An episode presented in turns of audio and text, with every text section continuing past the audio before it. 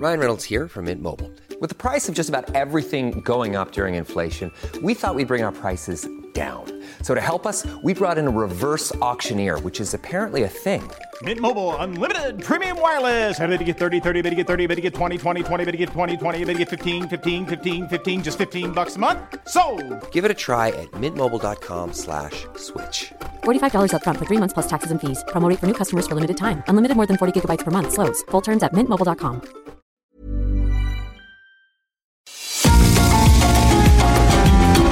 GastroLab es un lugar donde cabemos todos.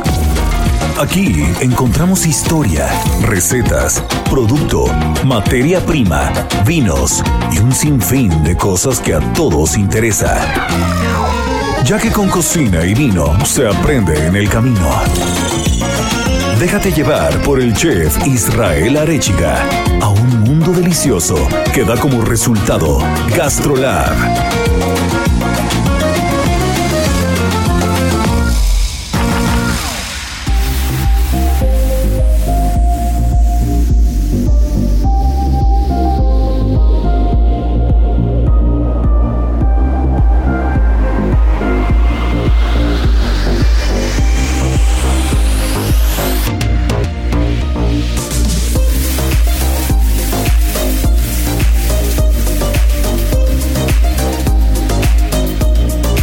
Amigos, ¿cómo están? Ya empezó Gastrolab, ya es fin de semana, ya es la hora de, Gastrolab en punto de la una de la tarde. Ya saben que nos reunimos nuestra querida Miriam Lira, editora de Gastrolab, Marianita Ruiz, chef de cabecera de Gastrolab, el sommelier Ibarra y yo, un servidor, para platicar alrededor de la comida, de la buena mesa, del buen producto, del vino. Y hoy no puede ser diferente porque traemos unas cosas espectaculares. Nuestra querida Miriam va a estar hablando de un nuevo chef, un chef que es considerado toda una celebridad. Ya nos platicará muy bien Miriam alrededor de él. Nuestro querido Franco Noriega. También estaremos hablando de las garnachas mexicanas porque ya es septiembre y septiembre huele a pozole, huele a pambazo, huele a quesadillas. Así que bueno, va a estar de rechupete el programa. Después nuestro sommelier Sergio Ibarra estará platicando de unos vinos muy particulares, los vinos de Somontano con Enate, con Johan Valderrábano que ya lo tuvimos en algún momento aquí en Gastrolab y finalmente Marianita Ruiz trae la macadamia. Así que bueno, no se despeguen porque esto apenas comienza. Las 8 de GastroLab.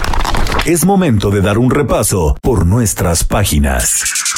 Pues mi querida Miriam Lira, ¿quién es Franco Noriega? ¿Qué hay en las páginas de Gastrolab? Hola, ¿qué tal, Isra, amigos de Gastrolab? Estoy muy contenta de empezar septiembre con todos ustedes. Ya como lo decías en la entrada, ya huele a pozole, ya huele a garnachas, a gorditas, a flautas, a todos esos antojitos mexicanos que tanto nos gustan y llenan el alma en estas fechas.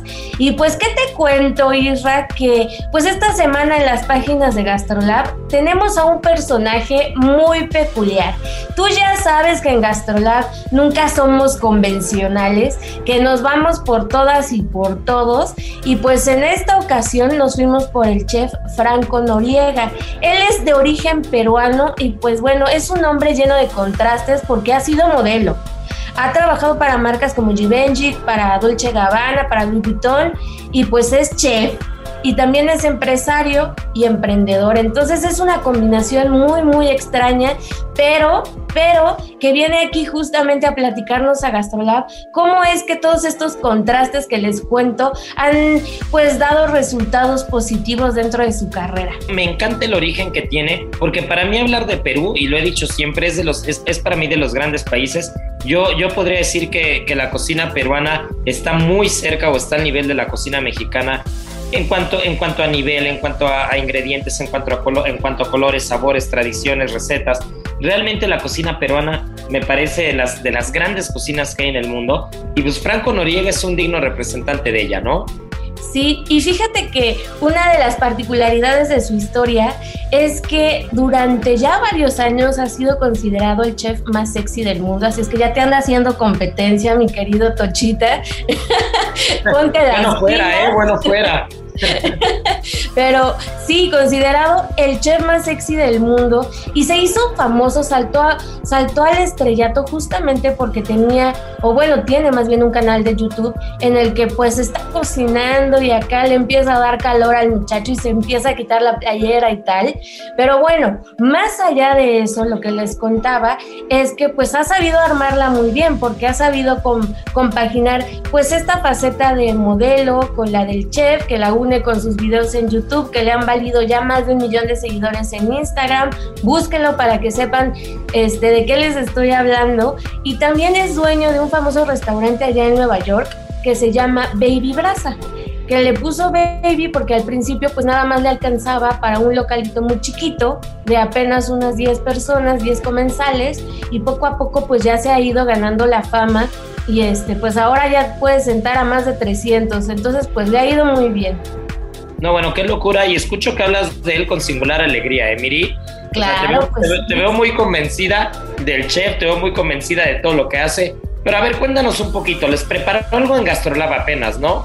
Sí, fíjate que lo llevamos a conocer uno de los mercados más típicos que tenemos acá en la, en la ciudad. Y pues bueno, ahí fue escogiendo algunos ingredientes y después nos fuimos directito, directito a la cocina de Gastrolab y nos, nos sirvió un lomo saltado, que es uno de los platillos más consumidos y más populares en Perú, que no es más que pues carne de res, arroz y papas fritas. Y todo esto lo conjugan ahí en la sartén y demás y es un plato delicioso. ¿Tú lo has probado, Isra?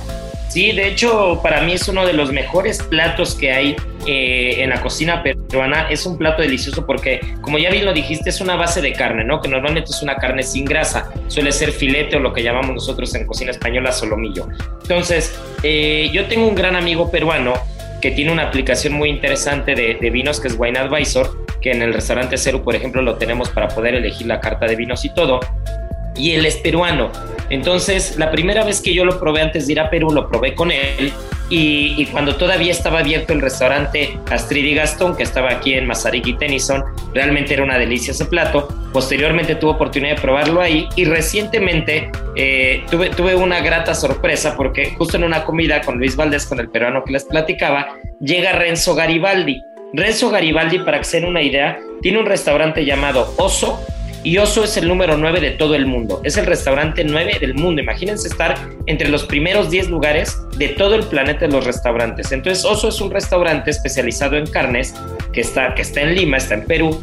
Y justo hicieron una, una mini competencia en la que, en la que los que estábamos ahí invitados, que éramos algunos unos pocos, pues tuvimos, de, tuvimos el honor de calificar, pero de entre broma, porque evidentemente no, no hubo un ganador, los dos fueron espectaculares, pero más que poder calificar cuál era el mejor lomo saltado, nos dieron una clase magistral de lomo saltado, de la historia que hay, de lo que tiene que llevar, porque algunos le ponen vinagre balsámico, otros vinagre de vino tinto, tiene que llevar comino, tiene que llevar hojas de cilantro, cebolla morada, jitomate, las papitas fritas, que cuando hablamos de la papa en la cocina peruana se cuece aparte ese ingrediente, porque tú puedes ir al supermercado y en el supermercado, solo en el supermercado, encontrar entre 80 y 300 tipos de papa, según lo que vas a cocinar, solo en el supermercado. Imagínense en la central de abastos o con, con, los productores locales, ¿no? Entonces el lomo saltado me parece uno de los grandes platos y estoy seguro que Franco ha de haber hecho un gran plato en la cocina de Gastrolab. Te lo prometo que sí, todos estábamos muy, muy sorprendidos. Y otra cosa que nos llamó muchísimo la atención es que también teníamos esta, pues, pues inquietud de saber cómo iba a ser este cuate, ¿no? Sabiendo que pues le va súper bien en redes, es modelo y tal, no sabíamos si nos iba a salir un poco, este, pues diva el asunto o, o qué onda. Pero no, o sea, me sorprendió muchísimo en particular que fuera un hombre que realmente pues enalteciera a las grandes figuras también de la gastronomía peruana. Nos habló maravillas de Gastón Acurio, de Virgilio Martínez, Pía León, que también acaba de recibir un reconocimiento muy importante a nivel internacional. Entonces, pues enalteciendo las grandes figuras y pues nos sorprendió muchísimo también eso. Heraldo Radio.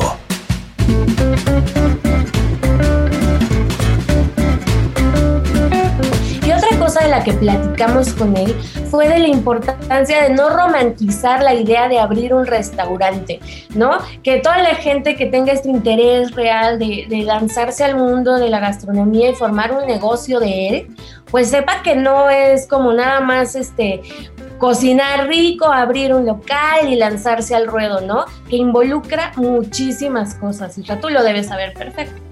Sí, realmente es una de las, es uno de los clichés más grandes que hay en cuanto al medio gastronómico, el que la gente tiene el sueño de abrir un restaurante, ¿no? Y todo el mundo quiere tener un restaurante, pero no tiene ni idea de lo que se está metiendo. Recuerdo mucho un libro que lo platicamos, yo creo que exactamente hace un año, Marianita, que Marianita también ya anda por aquí escuchándonos y, y, le quiere entrar a la plática, pero ¿te acuerdas, Marianita, cuando hablamos del libro de Confesiones de un Chef de Anthony Bourdain, que en paz descanse, que justo alguno de los capítulos que hablaba, y, me acuerdo que lo platicamos en el programa 1, 2 o 3 de Gastrolab que nosotros agarramos, y en la nueva temporada de Gastrolab Radio, ¿no?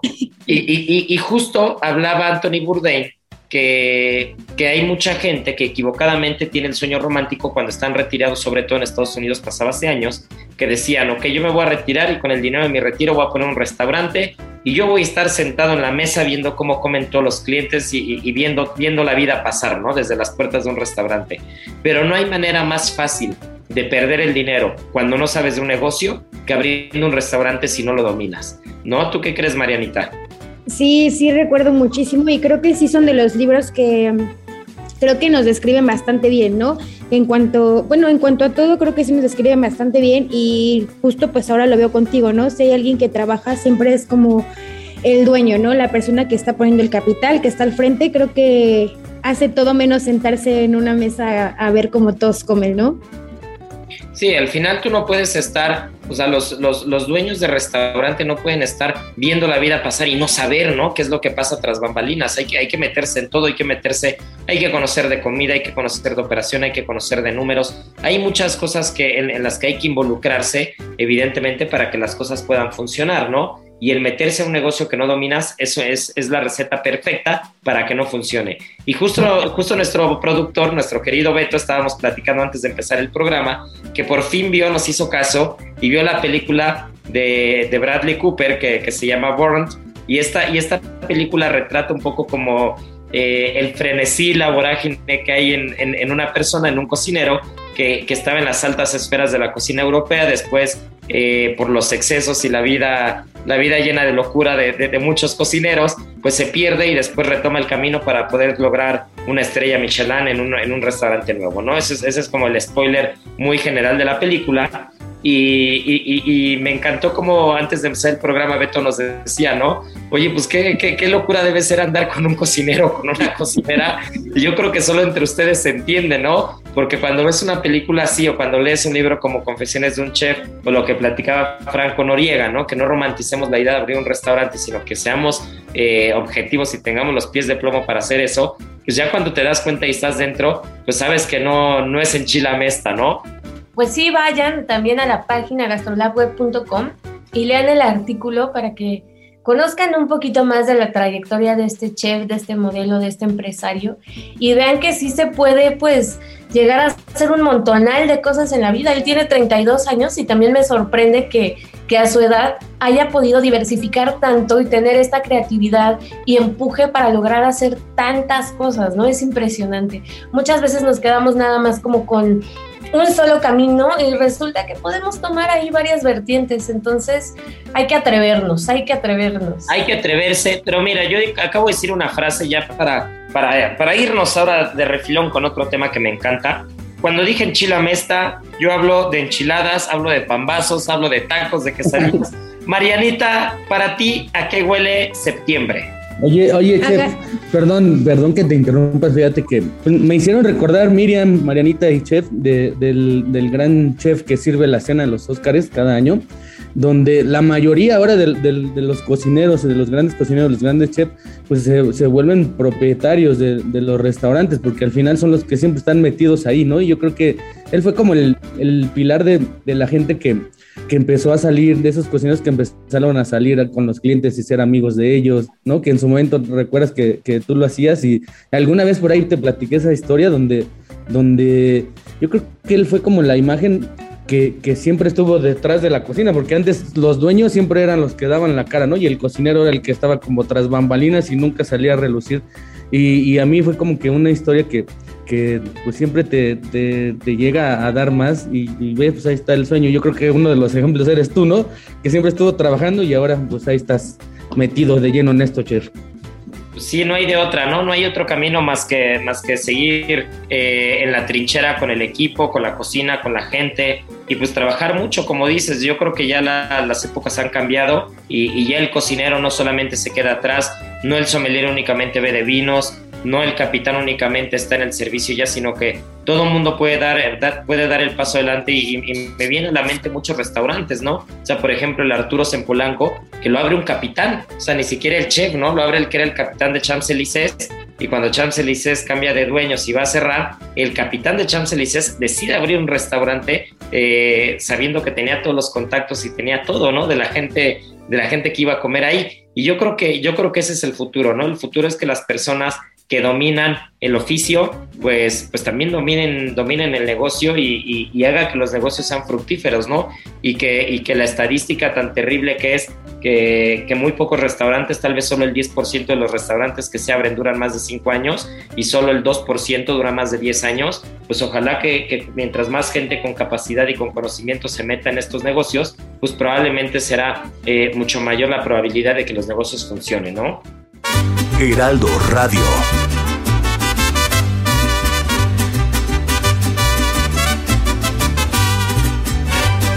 Pero bueno, pues ahora sí volviendo al tema de los de los antojitos y volviendo al tema de septiembre. A ver, Marianita, estabas a punto de decirnos, ya te, ya te vimos saboreándote ahí. ¿Qué es, qué es para ti lo que huele a septiembre? ¿A qué huele?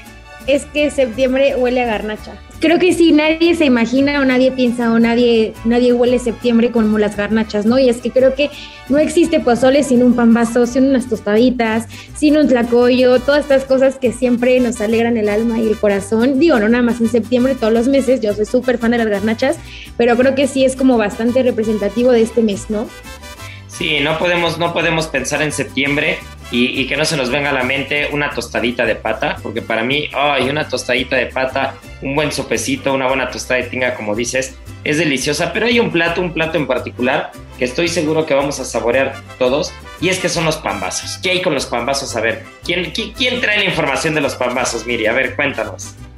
Fíjate que pues sí, tienes toda la razón, tienen toda la razón. No hay buena fiesta patria sin este antojito mexicano. La verdad es que cada 15 de septiembre yo sí me salgo de mi casita a buscar cualquier puestito que huela riquísimo, ya sabes, a este caldito de chile guajillo. Híjole, se me hace agua en la boca nada más de pensarlo. Y ya, ya empieza este mes en el que vamos a poder encontrarlos por todos lados. Y pues este antojito mexicano nació en Jalapa, Veracruz y es muy particular su origen porque pues ya ha pasado el tiempo, se hizo en honor a la emperatriz Carlota. ¿Tú sabías eso? Y nació durante el virreinato. Ah, mira, no me sabía eso. A ver, cuéntale. Pues resulta que en una de las visitas que hizo Maximiliano de Habsburgo y la emperatriz Carlota a Jalapa, pues le encargaron todo un banquete a un cocinero que se llamaba Joseph Tudós. Entonces él recibió y se puso a preparar pues algo que fuera muy emblemático, ¿no? Algo que con lo que pudiera sorprenderlos y se le ocurrió pues hacer pues este pan que ya se llevaba haciendo mucho tiempo antes y que de hecho se servía para las clases más humildes porque pues era un pan pues muy económico e ideal para hacer pues tortas. Entonces pues él tomó pues esta inspiración y quiso simular pues el volcán Citlaltepec para deleitar pues a estas visitas pues de gran envergadura, ¿no? Y pues el platillo le encantó tanto a la emperatriz que durante un tiempo se le nombró capricho de la emperatriz. Ya después volvió a su, a su nombre original, pan vaso, que es así también como le, le denominan a este pan, el pan vaso. Y, este, y pues se prepara de diversas formas en varias regiones del país, ¿no? O sea, en Veracruz es muy, muy tradicional con frijolitos, con mayonesa, incluso le llegan a poner jamón, pollo deshebrado, chorizo, lechuguita, la cebollita y la salsita también le ponen chile chipotle adobado. Y acá en la Ciudad de México, que también se acostumbra muchísimo, ya va cambiando un poquito la cosa, porque la salsa tiene que ser de chile guajillo. Y el relleno, pues más popular, siempre lleva frijolitos, papas con chorizo, lechuguita rallada. obviamente calentado en el comalito, un poquito de manteca de cerdo para darle saborcito, cremita, queso rallado y adentro. Crema, queso y lo más importante, salsita verde. Y es a verde. Y ahora sí, ahora, sí ya estamos hechos con un pambazo. Qué ricos son los pambazos, ¿eh? A mí me encantan los pambazos, sobre todo cuando el pan, una vez que se remoja en esta salsa de guajillo y se tuesta, queda como crujiente de, las dos caras. Y entonces lo muerdes y es suave por dentro, pero totalmente crujiente por fuera, ¿no? Sí, creo, Que, creo que los pambazos son de esas cosas como tan sencillas que cuando algo, un pambazo no está bueno, de verdad es un desastre, ¿no? No, no sé si les pasa a ustedes, pero por ejemplo, yo que soy de verdad bastante gorda, hagan esto, por favor. Ahora que los pambazos, ponen el pambazo con papa chorizo, le ponen tinga de res, quesillo, la lechuga, crema, queso y la salsa verde y de verdad me van a amar. Tienen que probarlos con tinga, con tinga y con quesillo. Delicioso, yo quiero. Escucha delicioso, se escucha delicioso. Oigan, ¿y ustedes sabían que en Querétaro, por ejemplo, les llaman guajolotes? Y que en Durango se hacen con pan negro y relleno siempre de carne de cerdo y choricito. oye, pues qué buenos datos, mi querida Miri. Pero yo estoy seguro que estos datos y más van a estar saliendo en Gastrolab porque ya se nos está yendo la primera parte del programa pero no te los puedes ir sin antes decirnos las redes sociales de Gastrolab para escuchar de estas recetas y mucho más. Claro que sí, por favor visítenos en gastrolabweb.com, ahí los esperamos. Ya estamos muy contentos de recibirlos con todas las recetas, con toda la información en nuestras redes sociales arroba heraldo gastrolab, que ahí déjame decirte, Isra, que en Instagram a partir de lunes vamos a tener una serie de encuestas para que ustedes puedan decidir cuál va a ser la portada del 10 de septiembre ya de cara a los festejos patrios en nuestra sección queridísima Gastrolab del Heraldo de México. Ustedes van a tener la última palabra, así es que a través de encuestas ustedes pueden entrar y votar por el antojito mexicano de su preferencia, así es que vayan a Heraldo Gastrolab y voten por su favorito. Uy, pues no me lo voy a perder, ¿eh, Miri? No me lo voy a perder. Seguro voy a estar yo ahí votando por mis, por mis garnachas este, favoritas. Y qué buena dinámica. Me late porque todos vamos a poder ser parte de la, de la siguiente semana de la portada de Gastrolab. Y, y, no quiero despedir esta primera parte sin antes felicitarte a ti, a todo el equipo, a Beto, a la producción, a Marianita, a Sergio, a toda la gente que conforma la plataforma de Gastrolab, porque ya somos el medio gastronómico número uno del país. ¿Cómo la ven? Muchas felicidades. Champaña. Muchas felicidades también a todo nuestro equipo que conforma Web, a Maripaz, a todo su equipo que hacen un trabajo excepcional cada semana, cada, todos los días, a todas horas. De verdad que son unos cracks y están al pendiente de todo en todo momento. Así es que cualquier cosa que tenga que ver con gastronomía, ustedes ponen gastrolabweb.com y ahí va a estar, se los aseguro. Venga, pues no se nos despeguen porque regresamos. En Soriana celebramos el mes más mexicano. Aprovecha el codillo de cerdo a 54.90 el kilo, la cabeza de cerdo a 39 pesos el kilo y el menudo de res a 84 pesos el kilo. Soriana, la de todos los mexicanos. A septiembre 6, aplica restricciones. Aplica en Hiper y Super. Gastrolab es un lugar donde cabemos todos. Vamos a una pausa y regresamos.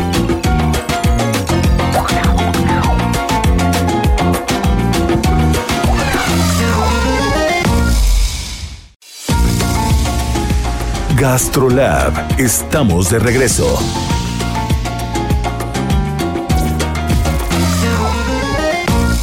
En Soriana celebramos el mes más mexicano. Aprovecha los detergentes 1, 2, 3 de 900 gramos que están a 16.50 o fabuloso de un litro a 17.90 y suavitel de 850 mililitros a 16.90. Sí, a solo 16.90. Soriana, la de todos los mexicanos. A septiembre 6. Aplica restricciones. Aplica en Hiper y Super. ¿Sabías que a pesar de no ser tan popular, el queso feta goza de un sabor delicioso y es excelente para mantener el sistema inmunológico fuerte por sus niveles de tiamina, vitamina A y probióticos. Dale una oportunidad a este ingrediente y prepara un delicioso dip de queso feta con tomates para darle un twist de sabor a tus comidas. Aprende a preparar este platillo en las redes sociales de GastroLab en Adicción Saludable, porque la comida rica no tiene que ser aburrida. Y ahora, el sabor oculto.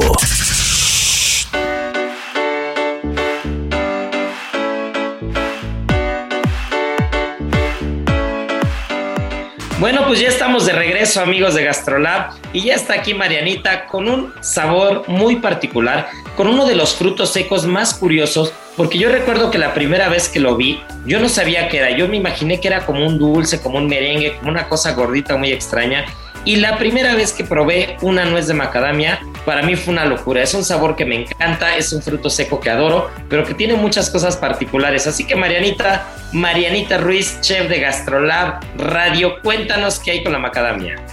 Pues sí, este fin de semana estamos festejando a la macadamia. Su día es el 4 de septiembre, así que este fin de semana todos a comer macadamia, helado de macadamia y todo lo que se puede en macadamia, que hay muchísimas cosas muy ricas que tienen como que ofrecer muchísimos lugares, ¿no?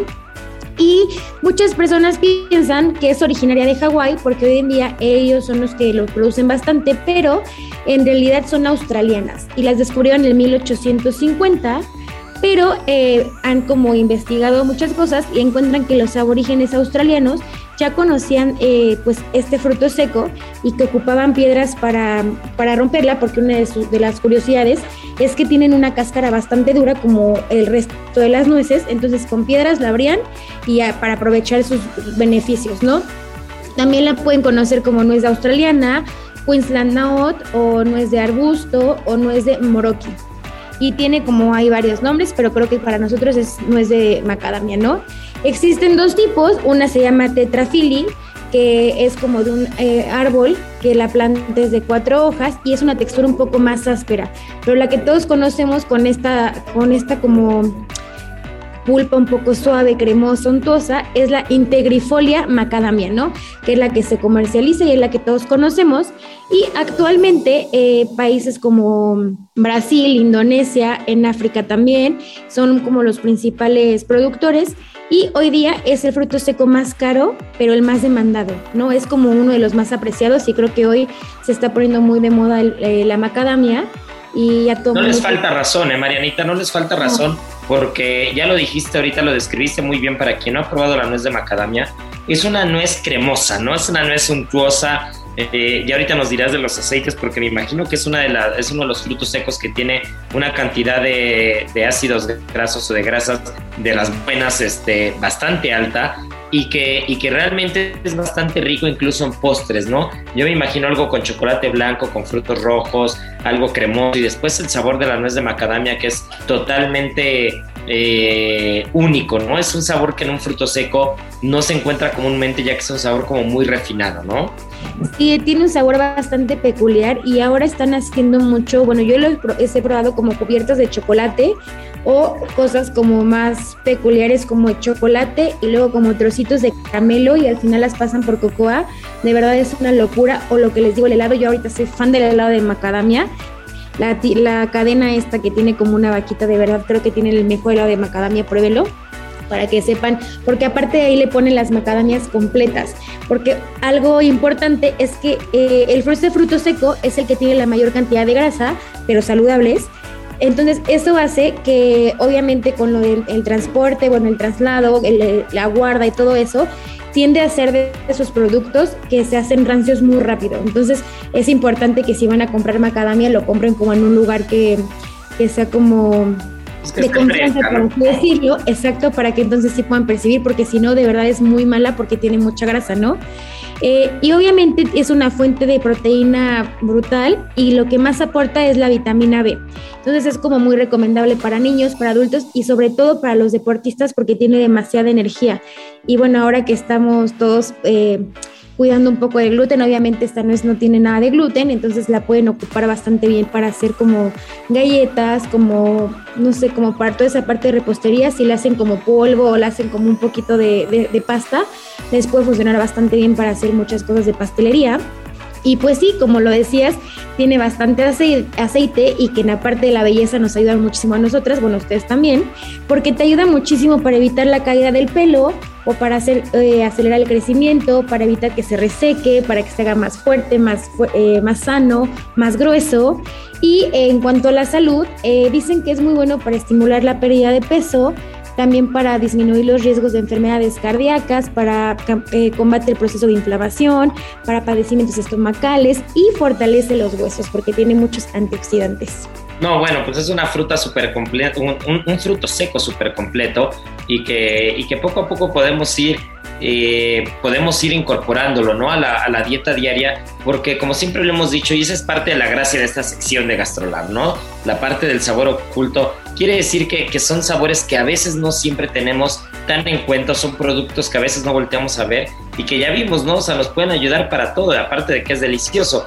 Así que pues ya tenemos aquí un buen consejo. Por último, Marianita, ya nos dijiste galletas, pero ¿cómo más usarías tú la macadamia? Pues hace la semana pasada eh, probé un nuez, un nuez, perdónenme, probé un chile nogada, digo, los que son puristas no se escandalicen, pero la nogada era de macadamia y le daba un toque súper especial y súper diferente, estaba muy bueno. A mí en lo particular me gustó porque me gusta la macadamia, obviamente te lo comes y sabes que no va a ser de, de, la otra nuez, bla, bla, bla, pero creo que va bastante bien, es muy rico y si tienen la oportunidad de hacer como una nogada diferente o quieren como innovar o algo así, pueden usarlo o también pueden hacer un crumble de este que lleva harina, azúcar, mantequilla y con trocitos de macadamia la van a tostar un poco y en la parte de abajo de, los helados va muy bien o igual para los pasteles como tropiezo, delicioso o si hacen como un nugatín, también de esas como tabletas que están como muy de moda. ¿Sabes con qué? Eh, hacen como un caramelo, le ponen la nuez de macadamia picada y después le ponen, la rollan un poco de chocolate y si tienen en casa estas máquinas de, de café, ponen la taza, le ponen abajo como el trocito de esta macadamia con chocolate y caramelo y le dejan caer la cápsula. Ya después si quieren le ponen leche, si no, no. Y de verdad, eh, como que el calor hace y el café hace que suelte como un aroma y un, un sabor delicioso. Uy, no, bueno, pues qué rico, ya tenemos todo resuelto, ya tenemos el producto, un ingrediente diferente que tiene muy buenas propiedades y que aparte es delicioso. Heraldo Radio. ¿Sabías que Además de contener pocas calorías, el queso cottage es una importante fuente de proteínas, fósforo, selenio y vitaminas B12. Esto lo vuelve el ingrediente ideal para darle a tus postres un toque saludable y cremoso. Por ejemplo, puedes utilizarlo para preparar un exquisito cheesecake de frutos rojos con harina de almendra. Checa la receta en las redes sociales de GastroLab en Adicción Saludable, porque la comida rica no tiene que ser aburrida. Del vino a la palabra con el sommelier Sergio Ibarra.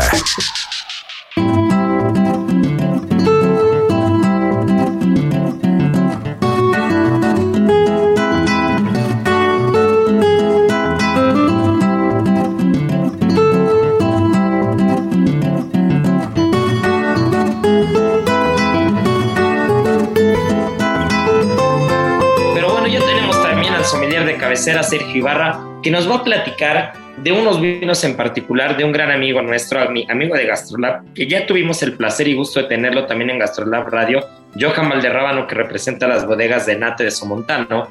Pero a ver, Sergio, ¿qué son los vinos de Nate? ¿Qué es Somontano? ¿Qué probaste? Yo también les platicaré porque justo eh, en la semana hice una cenita con él e hicimos algunos platos para maridarlos, para ver qué, encontramos de diferencias en estos vinos, ¿no? ¿Qué los hacen tan particulares, Sergio? Pues sí, efectivamente, chef, fíjate que pues nos dimos a la, a la tarea de, de estar eh, pues en una cena maridaje justo con, con toda la gente de, de, NATE, que tuvimos el privilegio de estar con Cristian González, que es el director de exportación de NATE, con el señor Tomás Arribas, que también es el, export manager a, a, nivel mundial, y pues efectivamente con, con Johan Valderrábano, que él él es el country manager, ¿no? Ahora aquí en el país es quien fomenta y la verdad es que ha hecho muy bien, muy bien su trabajo. Y sí, estuvimos probando pues estos vinos que, que, que la verdad es que son una delicia y afortunadamente dueños de, mexicanos que se producen allá en, en, el Somontano, ¿no? Esta bodega que está pues al pie de los Pirineos, ¿no? Que, que Somontano tiene un terreno único, es clima mediterráneo continental, ¿no? Y ese contraste de suelos que, que lo conlleva, ¿no? Esos suelos calizos, esos suelos pedregosos, un poquito arenosos y tiene esa diversidad. Por eso esa diversidad también de, de, estos caldos que, que hemos llegado a, a, probar, ¿no? Se destacan pues por su poder de envejecimiento. Yo creo que has probado ese Chardonnay que, que envejece bastante bien en barrica, que además tiene barrica. Y deja de contarte pues que lo poquito que nos platicaron, pues constan con 450 hectáreas de viñedos, ¿no? Eh, y pues cada hectárea, cada hectárea pues tiene eh, pues una producción pues muy limitada porque ellos, ellos apuestan por el por estresar a la planta para tener pues esta calidad que, que de repente hemos llegado a degustar. Son vinos, como bien lo dices ahorita, son vinos que, que tienen una personalidad muy particular y que, que, ya lo dijiste, ¿no? O sea, más de 400 hectáreas y que van cuidando cada parcela o cada hectárea para poder tener un resultado único. Sí, y déjame decirte que además de tener pues, la bodega lo más actualizado con, con esa vanguardia que, que, que, tienen los enólogos para, para dar ese estilo, también va muy ligado al arte y ellos tienen, bueno, comienzan una colección de, de arte en 1992, ¿no? Que, que se dice que ellos tienen más de 400 obras originales. Entre ellos, entre ellos, yo creo que te va a sonar este artista, si no, si no corrígeme, pero Chillida les ha hecho una etiqueta a Enate, ¿no? No, bueno. y Antonio Saura fue el primer artista que, que, se aventó a hacer la, la, etiqueta, que es el, el Chardonnay de, de, ellos, y pues va muy ligado al arte y, y y pues ya no sé si recordarás que una vez ligamos el arte, la música y, y, la gastronomía, y la verdad que ha sido una bodega que, que, nos ha acogido muy bien a nosotros. Yo creo que Johan es de, de esos sommeliers que le propones algo y, siempre lo llevamos a, la realidad, ¿no? Estuvimos eh, degustando, ay, pues una, una cena maridaje bastante interesante. Comenzamos, imagínate, con una burrata, ¿no? Una burrata y con betabel y como sabes, ¿no? Pues el, el, maridaje siempre tiene que ir con el color. Imagínate con qué vino lo maridamos. ¿No? Sí, seguramente con el rosado. Exacto, ¿no? El rosado, este rosado que además, pues es atípico un rosado de Cabernet Sauvignon que a simple vista pues te enamora ya del color, ¿no? Ese, ese rosadito salmón, ¿no? Un poquito tirándole como a cereza tal vez, ¿no? Pintando ahí la copa y pues con esa calidad aromática que, que a la nariz tú pensarías que sería totalmente frutal, pero pues la genética del agua no lo deja ser así, si tiene esas notas también ahí de pimentito y además es pues más seco y, la verdad que iba de maravilla, comenzamos con ese, yo no sé si tú maridaste el rosado, tú con algún plato. Sí, yo lo maridé con un salmonete, un salmonete que es un pescado pequeño del Cantábrico, muy típico de la cocina española y, y ahí va, ¿no? O sea, incluso aquí el color del plato ya terminado no iba de la mano con el color del vino, pero el nombre sí, ¿no? Entonces el salmonete no se confunda con un salmón, es un pescado más parecido a un besugo a un guachinango muy pequeñito como el tamaño de una sardina y el color es rosado, ¿no? Y lo hice con un mojo canario, con un mojo canario picón, que es un mojo a base de pan, de ajo, con un poquito un toque picante, un poquito especiado y la verdad es que iba muy bien con el vino rosado. Qué belleza. Bueno, y continuamos Continuamos con un, con un crudo de este pescado que es muy famoso. Yo creo que a lo mejor nos da referencias, que es un crudo de Campachi, ¿no? Este, este pescado. Sí, un, un, jurel, un jurel típico del Pacífico, ¿no? Que en México, en toda la zona de Baja California, Ensenada, toda la parte, toda la parte sur, ¿no? De, de, la baja también vamos a encontrar, pues este, este pez que tanto Hamachi como Campachi, pues son, son especies que, que se empezaron a incorporar a la cocina mexicana de la costa hace pues, no muchos años, pero que llegaron para quedarse. Y que, y que además, digo, tú, tú corrígeme, pero eh, tienen esa grasitud perfecta para poder soportar este chardonnay, que es el fermentado en barrica. Créeme que tenerlo en boca era una experiencia, pues así literal, de, de esos maridajes que suelen ser perfectos, ¿no? Todo, todo, todo en boca se, se complementaban, ni peleaban ni el vino, ni el pescado. Al final fue, fue una experiencia bastante interesante. Y pues como es temporada de, de lluvia, eh, nos prepararon unos hongos silvestres, pero en una salsa bordalesa, ¿no? Ese fue el tercer tiempo y aquí lo maridamos con, con el Enate Reserva, que pues reserva quiere decir que el vino pasó por lo menos tres años entre barrica y botella antes de salir al mercado. Y aquí pues con un Cabernet Sauvignon que totalmente espectacular, ¿no? Ese abanico de aromas entre las frutas, entre los tostados, entre las especias, y además en boca, pues esa sutileza del tanino que, que no podría eh, sobrepasar a, estos hongos silvestres, ¿no? Y, además una salsa bordalesa pues perfectamente trabajada que, que también pues nos llenó el paladar como, y, qué casualidad, porque justo tenemos los hongos de temporada en su máxima expresión en este momento. Y yo también hice un plato de hongos de temporada. Nada más que yo lo hice con un pan cristal a las brasas, los hongos de temporada y una parmentier tradicional. Que la parmentier tradicional es este puré de papa muy cremoso, mantequilloso, con un poquito de queso. Y lo hice con queso parmillano relleno. No, bueno, era una joya. Y, y una yemita confitada de huevo de codorniz realmente era, era un festival en la boca eso. Belleza. Tenemos que reunirnos todos a volver a maridar, ¿eh, Chef? Sí, así será. Heraldo Radio.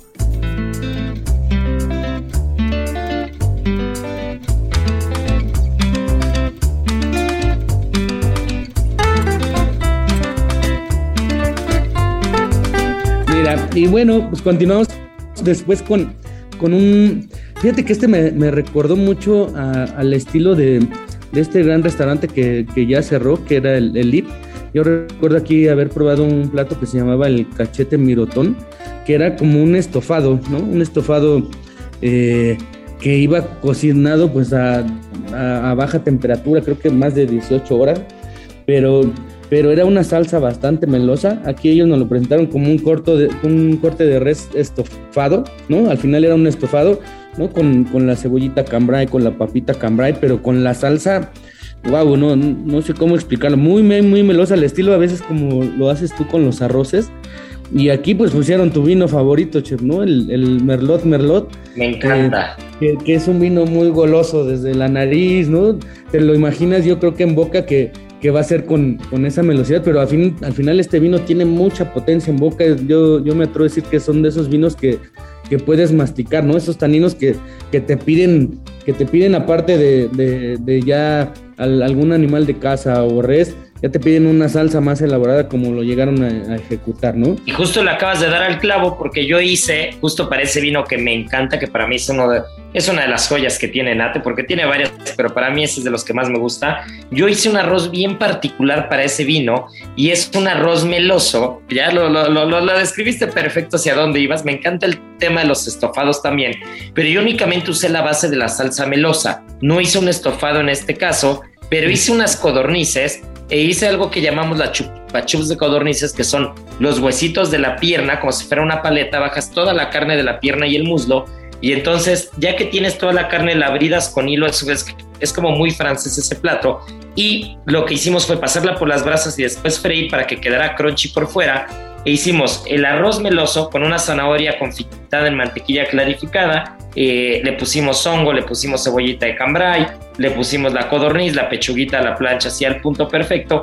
Y finalmente se me ocurrió una locura para este vino y justo para este plato, para romper un poco la parte melosa y la parte que a veces suele ser un poquito aburrida en, ciertos platos, porque pues son sabores, son sabores muy fuertes, ¿no? Muy intensos. Entonces me gusta como que alguna cosilla que de repente te rompa. Y entonces hice una especie como de, de, de, de cerezas frescas que las metí a macerar en una mezcla muy curiosa de oporto, de vino tinto, de soya, de balsámico, un poquito de pimienta, de azúcar, de sal. Y entonces se quedaron remojando toda la noche, macerando toda la noche estas cerezas frescas y después las reduje en la salsa. Entonces tú las probabas y tenían un sabor ligeramente ácido, pero se sentía el vino y a, la, vez se sentían los azúcares del balsámico y el azúcar. Entonces tú ibas comiendo el arroz con la, con la codorniz en el punto de sal y todo, y de repente te encontrabas una cereza y te explotaba y te limpiaba toda la boca, ¿no? Entonces era como que muy curioso el, plato.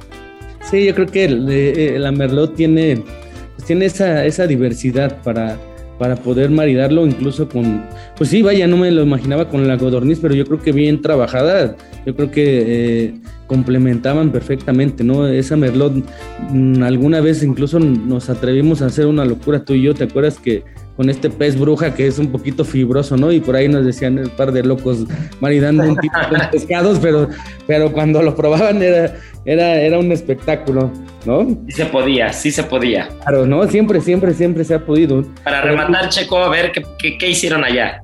Bueno, ya el postre, pues al final fue el postre que, que sacaron aquí, o sí echó la casa por la ventana porque nos presentó, bueno, el Merlot Merlot, que, que, es una joya, yo creo que es uno de los vinos que, que son un poquito más costosos de esta bodega. Y también al último mm, sacamos el Sirá Sirá, ¿no? Y aquí pues un postre muy, muy tradicional. Yo creo que también tú lo has trabajado. Sacaron esos quesos, eh, quesos con higos, ¿no? Con higos frescos, un poquito ahí entre, entre la, pues, la frutalidad de los higos, que ese dulzor que llegan a tener. Y acuérdate pues que la, que la Sirá pues es de las uvas más versátiles, ¿no? Podemos maridarlo desde con pastas, desde tal vez unas ensaladas trabajadas con frutos rojos, con chocolate, con café, ¿no? Y pues con los quesos yo creo que va de maravilla. Y pues este postre muy, muy, muy sencillito, pero que le dieron al grano, ¿no? Hacen resaltar pues toda esa frutalidad que tiene el vino, ¿no? De repente te explotaba por ahí la fresa fresca, la cereza, ¿no? La acidez perfecta que llega a tener también este vino y la grasitud de los quesos, pues maridaban perfectamente. No, bueno, pues qué espectáculo. Yo finalmente para el Shiraz Shiraz lo que hice fue eh, una, una terrina de lechón muy suave, muy melosa, con la piel totalmente crujiente, que le metías de esas que le metes el tenedor y el cuchillo y cruje y se escucha todo el restaurante como cruje. Y finalmente eh, después hicimos un postre bastante loco para poder acompañar lo que quedaba del resto de los vinos y que pudieran jugar con él. Y el hilo conductor fue la zanahoria. Tuvimos una zanahoria en el arroz meloso. Justo con el lechón teníamos unas zanahorias moradas eh, selladas así perfecta, perfecta, que era igual casi crujiente como la piel. Y finalmente hicimos una, una especie de, zanahorias como si fueran los camotes de carrito, pero en lugar de con camote de, carrito lo hicimos con zanahoria y lo bañamos en un toffee salado y eh, hicimos una especie como de paleta de, escala de sabores que íbamos desde un puré especial de zanahoria, una naranja liofilizada, una piña impregnada, después venía una piña asada, después venía la zanahoria que les platico, Después venía lavanda, un helado de miel y cerrábamos con chocolates y caramelos, caramelos salados. Entonces tú podías jugar con todos los vinos que tenías, desde el Chardonnay hasta el Merlot, Merlot, Shiraz, Shiraz. Podías jugar con el que quisieras e ir encontrando los matices del postre, ¿no? Entonces creo que estuvo muy curioso. Eh, todos sabemos perfecto que nosotros somos unos amantes de, de, los maridajes y de eso se trata, ¿no? Estas cenas son para divertirse y para hacer cosas fuera de lo convencional. Así es, chef. No, pues qué divertido. Yo creo que, la van a pasar muy bien en esa cena. Y además, eh, pues tener tantos elementos, ¿no? Y poder jugar con, ese postre. Yo creo que fuimos los creadores de ese concepto. Esa era otra rapsodia por ahí tenemos en el paladar, ¿no, chef? Sí, sí, sí, sí, sí. Y habrá que seguir replicando eso. Pero bueno, pues mi querido Checo, se nos está yendo el programa. Nos quedan un par de minutos. Así que, este, que pues nada, ¿por qué no nos echamos la adivinanza de la semana? ¿Te late? Pues venga, nos vamos con la adivinanza. En Soriana celebramos el mes más mexicano. Aprovecha el arroz precisísimo de 900 gramos a 16.90 o el frijol pinto precisísimo de 900 gramos a 29.50 y negro a 21.50. Sí, a solo 21.50. Soriana, la de todos los mexicanos. A septiembre 6, aplica restricciones. Aplica en Hiper y Super.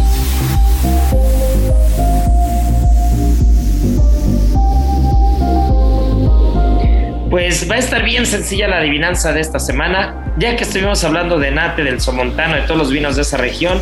¿En qué comunidad autónoma de España está el Somontano?